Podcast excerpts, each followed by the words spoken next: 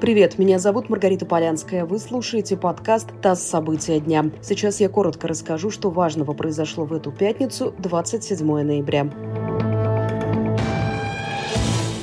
В российских регионах ввели единый телефонный номер по коронавирусу. Это номер 122. По нему больные COVID-19 смогут вызвать врача на дом или скорую помощь. В будущем по этому номеру можно будет также дистанционно оформить больничный лист и доставку рецептурных лекарств. Звонок на номер 122 специальные колл-центры будут переводить в поликлиники, скорую помощь и другие службы.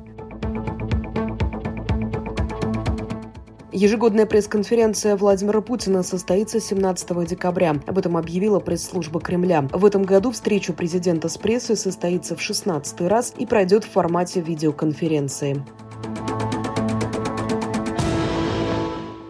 Александр Лукашенко заявил, что не будет президентом при новой конституции. Он подчеркнул, что не делает, цитата, «никакую конституцию под себя». Белорусский лидер также прокомментировал предложение проводить выборы в парламент по партийным спискам. По его мнению, это грозит расколом в обществе.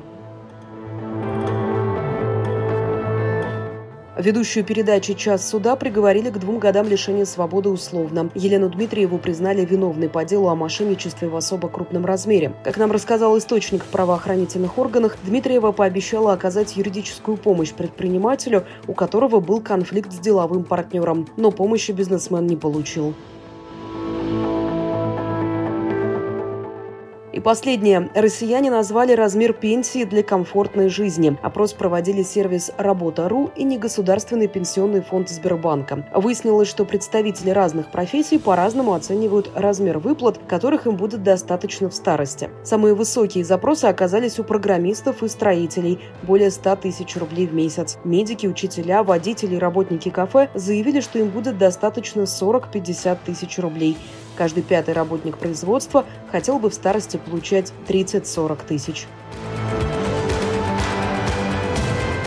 Вы слушали подкаст «ТАСС. События дня». Эти и другие новости читайте на нашем сайте и в наших соцсетях.